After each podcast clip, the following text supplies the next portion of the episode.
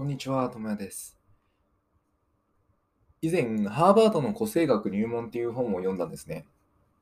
どういう本かっていうと、あの世の中平均思考っていうものに縛られすぎてるので、平均で考えるんじゃなくて、ちゃんと個性で考えましょうねっていうのを主張してる本ですね。すごく面白くて、その今まで自分がどれだけ他人と比べる、比べることっていうのは悪くないんですけど、平均的に〇〇だとかっていうのって、まあ、要するに、例えば平均身長とか平均年収とかって日本中の人と比べてるわけじゃないですか。でそういうふうに比べることってすごい多かったんですけど、まあ、それが意味ないよというか、それは結構危ない考え方だよっていうのを、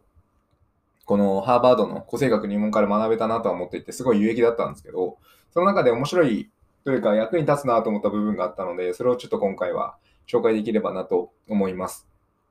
それで良かったのが、その自分を見つめ直すときってあるじゃないですか。自分について考えるときに、やめといた方がいいよっていう思考があるんですね。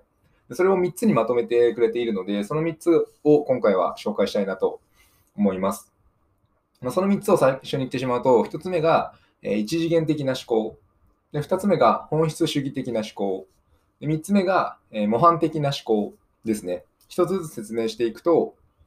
あの一次元的な思考っていうのは、つまりまあ一つの軸しか見ないっていうことですね。簡単に言うと。一つの軸だけで物事を判断する。自分の性格だったりしても、あ自分はこうなんだとか、自分はこういうことしかできないんだとかっていうふうに考えちゃうんですよね。そうではなくて、まあこういう時はそうだったけど、他の時はこうだよねとか、っていうふうに考えたりだったりとか、その一つの次元だけで考えずに複数の次元で考えて、自分ってこういうものだよねって考えることが大事。なんでかっていうと、人間はその環境によってその自分の性格であったりとか行動っていうのは全然変わってくるものなんで、何かあった時にその行動だけを見て自分はこうなんだって考えるのはそもそも間違ってるよねっていう話なので一次元的ではなくて多元的な思考をしようねっていうのがすごく大事っていう話ですね。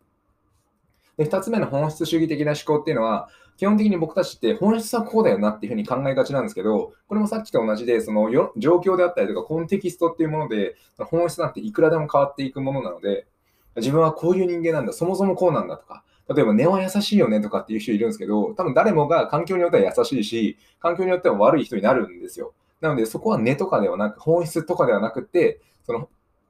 その多様な環境によっての変化があるんで、そこもちゃんと加味して考えようと。そうしないと、なんか本質的に僕はネクラだからとか、人、あの不誠実だからとかっていうふうに言ったって意味ないんですよね。いや、そんなわけないからっていう話なので、そういうふうに考えると、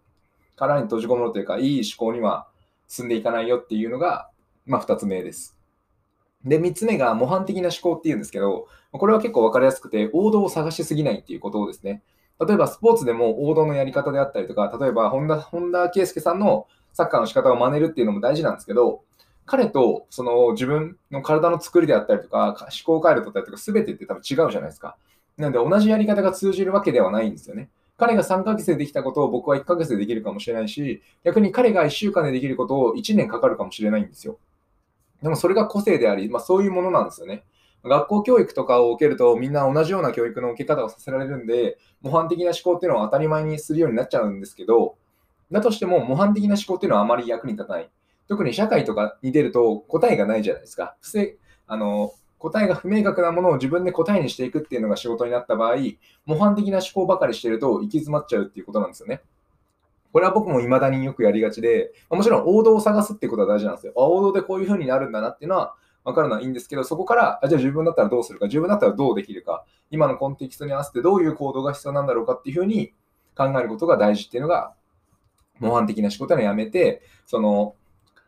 確一的というか選択的なまあ、思考した方がいいよねっていうのが、